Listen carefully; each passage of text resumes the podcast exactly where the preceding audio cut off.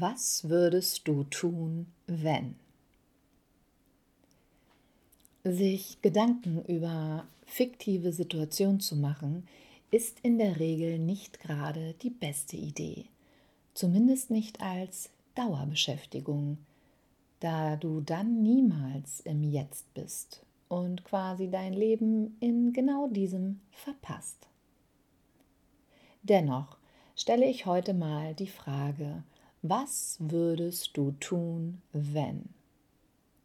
Letzte Woche habe ich dir ja erzählt, dass ich mich einer Situation gegenübergestellt gesehen habe, die mich ängstigt und nicht immer gleichermaßen vertrauensvoll bin. Zusätzlich habe ich mit meiner Tochter einen Film gesehen, in dem ein Szenario gezeigt wurde, welches sich mit einem voraussehbaren Ende beschäftigt hat. Und wir haben uns dann gefragt, was wir tun würden, wenn wir wüssten, dass uns nur noch eine bestimmte Anzahl von Lebenstagen zur Verfügung stehen würde. Wenn man sich diese Frage einfach mal bewusst für, sagen wir mal, 30 Minuten widmet, um zu schauen, was einem wirklich wichtig ist im Leben, finde ich sie legitim.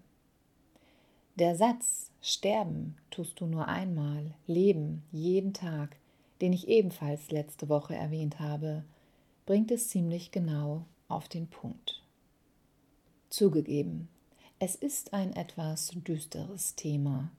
Dennoch, stell dir einmal vor, du weißt, dass in sieben Tagen, sieben Wochen oder von mir aus auch sieben Monaten die Welt untergeht.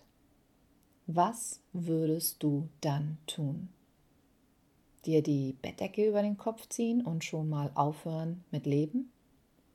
Oder es nochmal so richtig krachen lassen? Ich würde wahrscheinlich beides im Wechsel vornehmen, was natürlich rein sachlich betrachtet überhaupt keinen Sinn macht. Denn mal im Ernst, warum bitteschön Lebenszeit verschenken? Bei mir persönlich habe ich folgende Feststellung gemacht. Ich bin noch nicht da, wo ich gerne wäre. Soll heißen, wenn ich mich einer Situation gegenüberstehen sehe, in der ich abhängig von anderen bin, zum Beispiel einem Arzt, fühle ich mich ohnmächtig und nicht selten auch ängstlich. Nun weiß ich ja, dass das in meinem genetischen Fingerabdruck begründet liegt mit meinem Führungs- und Sicherheitsbedürfnis. Ich weiß ebenso, dass ich durch Erfahrungen aus meiner Vergangenheit natürlich Verknüpfungen erstelle und somit Fragen wie was mache ich, wenn es wieder dies oder das ist, stelle. Ebenso weiß ich, dass mir solche Fragen überhaupt nicht weiterhelfen und dennoch bin ich manchmal wie gefangen in dieser Art von Gedankenschleifen. Und ich merke natürlich, dass mir das überhaupt nicht gut tut, seelisch wie körperlich.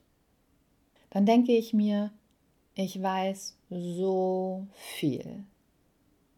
Was mache ich aber mit all dem Wissen und was genau hält mich davon ab, in Extremsituationen schneller einen sinnvolleren Umgang mit meinen Gefühlen zu leben?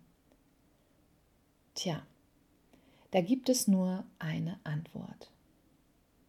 Ich. Ich ganz alleine halte mich davon ab.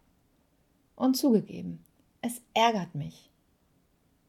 Nur wird es nicht besser dadurch, dass ich mich bei all den schlechten Gefühlen dann obendrauf auch noch über mich ärgere im Gegenteil. Also heißt es dranbleiben. Immerhin kann ich heute viel schneller Rückschlüsse ziehen, weiß, wieso ich mich wie fühle und bin viel aufmerksamer geworden, sodass ich schneller handeln kann. Das ist doch schon mal was.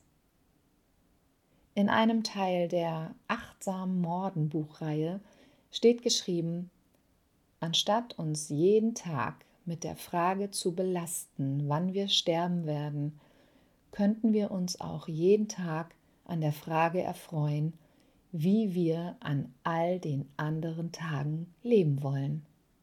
Von welchem der Sätze du dich also auch immer angezogen fühlen magst, es läuft immer auf das Gleiche hinaus.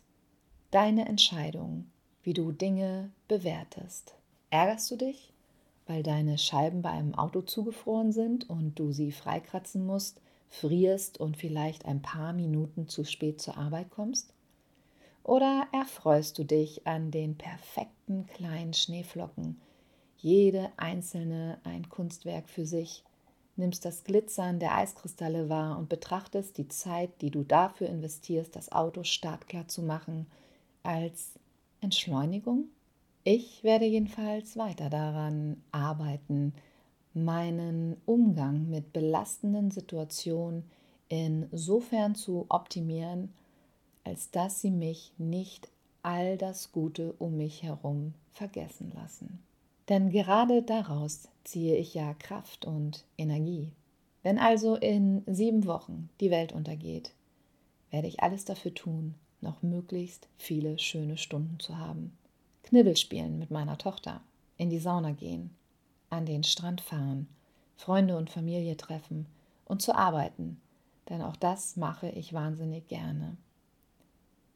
In diesem Sinne, entscheide auch du, ob du im Schöpfermodus oder im Überlebensmodus leben möchtest und gib nicht auf, wenn es noch nicht so funktioniert, wie du es dir wünschst. Die Zeit wird kommen.